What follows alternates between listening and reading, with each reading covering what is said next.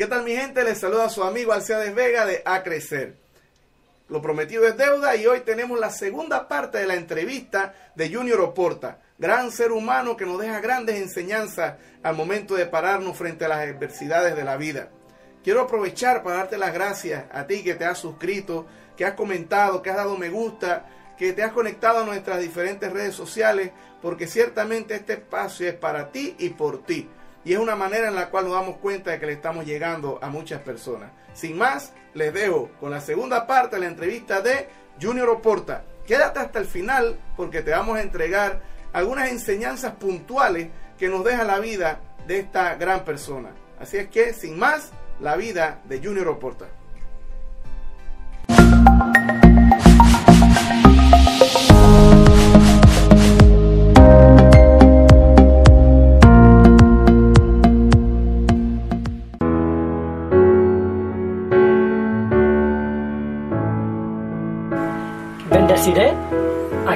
En todo tiempo.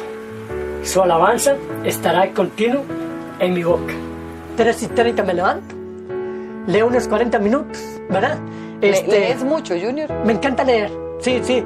Repito los libros porque no tengo libros. Tengo los mismos, ¿verdad? Porque comprar ahorita no. Más adelante compraré, ¿verdad? Si Dios quiere. Pero este. Eh, a, una, un tipo de, de. Tengo una enciclopedia ahí que le enseñé antes. Leo 40 minutos y medito. Medito porque el ser humano a veces necesita dedicarse tiempo y necesita hablar con alguien. Y mi amigo Dios, él y yo hablamos. Entonces yo le digo, Dios, si crees que hoy me voy a desviar un poquito del propósito que me, estás llevando, por favor, agarra mi canto y me, me por favor, ahora sí. Empezar con gratitud el día. Hay dos pies, hay una boca, hay unos ojos. Incluso estamos tan bendecidos de que nos podemos levantar y decir gracias por el desayuno. Entonces, antes de que a las tres y media me levanto y le digo, Dios, gracias por este día. Hoy será un gran día porque usted está conmigo, me estás dando salud. Escucho el ruido de mi mamá, de ellos. Qué millonario que soy. Entonces empiezo un día tan millonario, ¿verdad? Que a las cuatro, ma, ya me voy a entrenar. Y sale por esas madrugadas donde todo el mundo duerme, donde todo el mundo está, ¿verdad? En, sus asuntos. Y están los pasos, pum, pum, de un ser que a las 4 de la mañana me dio las fuerzas para decirle gracias. Llego a las 6 de la mañana, hay desayuno, hay un buen pintico, gracias a Dios, huevito y gallinas naturales que hay ahí, ¿verdad? Sí, de patio, este, me alisto. Eh, si hay tareas ahora, ¿verdad? Que estoy en la universidad, gracias a Dios.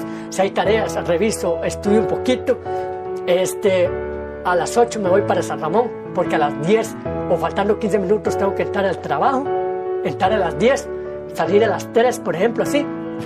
Y ahí empieza durante el día hasta llegar a las 9 de la noche a mi casa. O llegar a las 8, dependiendo de lo que se tenga ahí. Porque tiene que ir a la voz Ajá, también. Pero cada día, eh, para mí un miércoles es lo mismo que todos los días.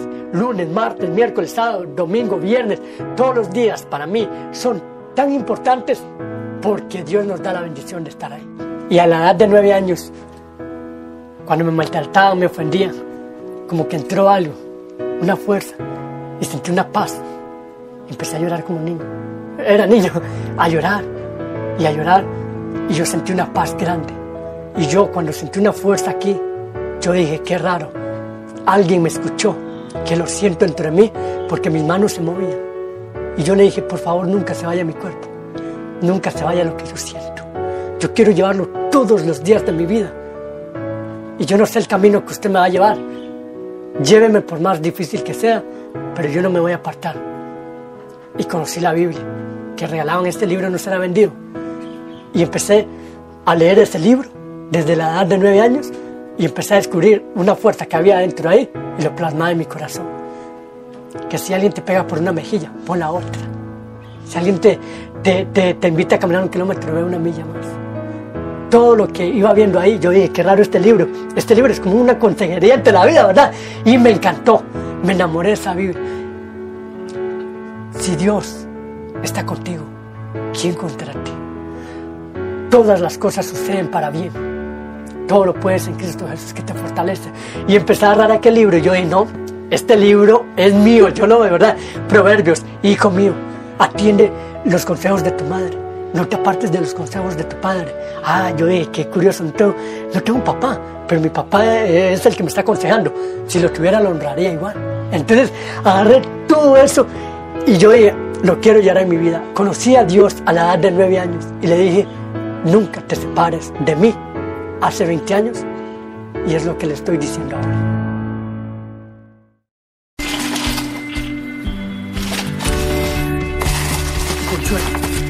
Liderazgo y visión.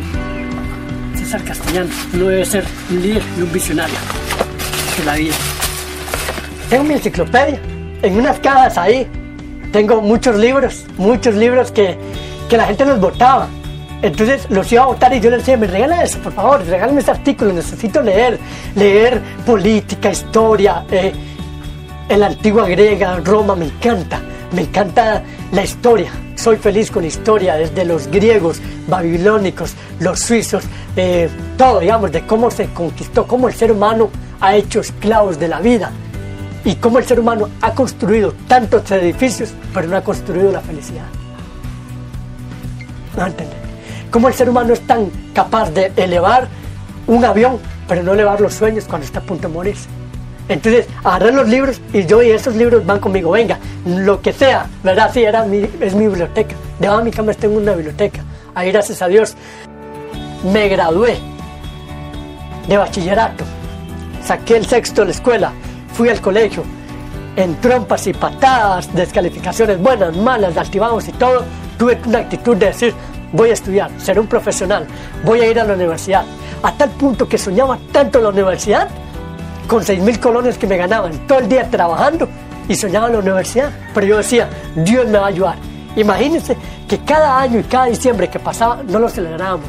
La Navidad no la celebramos porque no había plata, no había regalos. Entonces nos acostábamos temprano. Pero si creo en la Navidad y todo lo que Dios, ¿verdad? Ahí, entonces me acostaba y le decía a Dios, este es mi año. Nueve años pasé creyendo que Dios me iba a llevar a una universidad Llegó un equipo hace tres años como Copenhague, que ha sido mi familia. Me chinearon de una manera que cuando llegué ahí, Dios me dijo, Junior, te tengo ahí un sueño muy grande. Has llegado a un gran equipo. ¿Cómo llegué ahí? Creyendo que iba a llegar ahí. Porque las personas debemos de aprender dos cosas. Una, aprender a ser grandes y soñar en grande. Y ahora, hace tres años, cuando llegué a Copenhague, entré a la universidad también entré a la universidad para estudiar profesor de educación física. Me queda un año para graduarme. Gracias a Dios. Las puertas se me han abierto tanto de que hoy por hoy también me respalda una buena empresa, gracias a Dios, que se llama Soin, ¿verdad? Soin, que me está financiando la universidad completa. Gracias a Dios. ¿Qué quiero darle a entender con a la gente? De que la vida es tan dura, que la vida es tan difícil que usted elige o sufrir de momento por lograr sus sueños o disfrutar el momento y morir en sus sueños. ¿Qué quiero dar a entender con esto?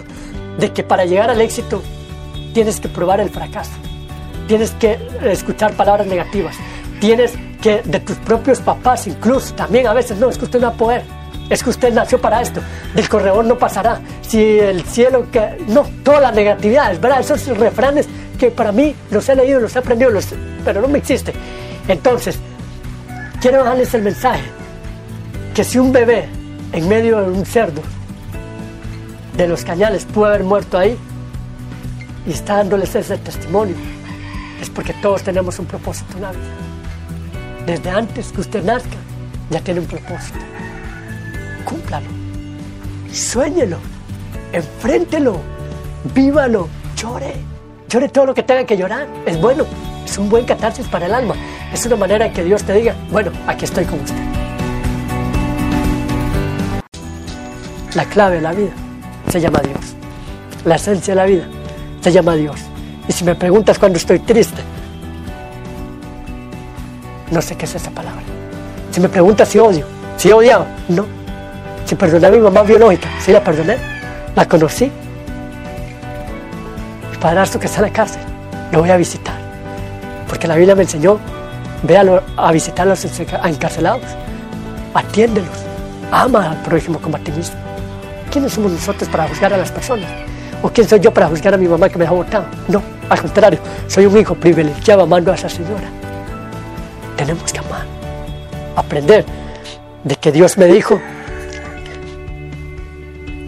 amarás a Dios con todas tus fuerzas, con toda tu mente, con todo tu corazón y amarás a tu prójimo como a ti mismo. El grado de amor de lo que yo voy a dar es lo que yo tengo dentro. Si yo tengo hoy, voy a dar hoy, porque eso no cale en sus vidas.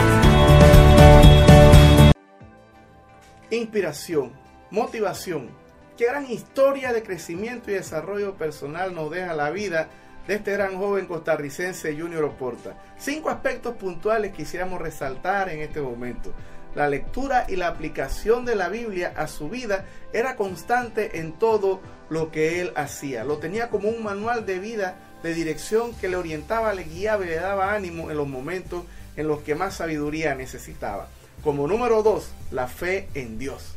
Él lo menciona constantemente y lo tiene presente en absolutamente todo lo que hace. Tiene tiempo de oración y de lectura bíblica constante que le ayudan en, ese, en esa fuerza que él necesita para seguir hacia adelante. Como número tres, su gusto por la lectura. La lectura, mis amigos, siempre va a aumentar tu acervo cultural, tu conocimiento, tu inteligencia y también pues tu sabiduría. También el, el valorar aquellas, eh, aquellos aspectos sencillos que la vida nos ofrece. Un buen café caliente, un buen desayuno, la compañía de nuestros seres queridos son cosas que tenemos que valorar en todo momento. Y como quinto, pero no más importante, también esforzarse en todo momento. En medio de todo ese esfuerzo eh, en, en, el cual él tenía que madrugar, tenía que quedarse hasta tarde para estudiar, tenía que trabajar para poder llevar el sustento a su familia, la vida le sonrió y un buen día tocó su puerta a una empresa importante como Copenhague y se ofreció como patrocinador para su carrera deportiva. Adicionalmente apareció otra reconocida empresa como Sion y ellos se encargaron de, patrocinarle lo que eran los estudios. Así es que estoy seguro de que tú podrás tener otros eh, aspectos. Quisiéramos que lo escribieras en la cajita de comentarios para leerlo y compartirlo posteriormente. Gracias por haberte quedado hasta aquí. Recuerda suscribirte si no lo has hecho, activa la campanita para que te lleguen las notificaciones y gracias por acompañarnos en este bello proyecto que se llama A Crecer. Recuerda algo, los grandes cambios ocurren con pequeños pero constantes acciones. Así que saludos y mil bendiciones.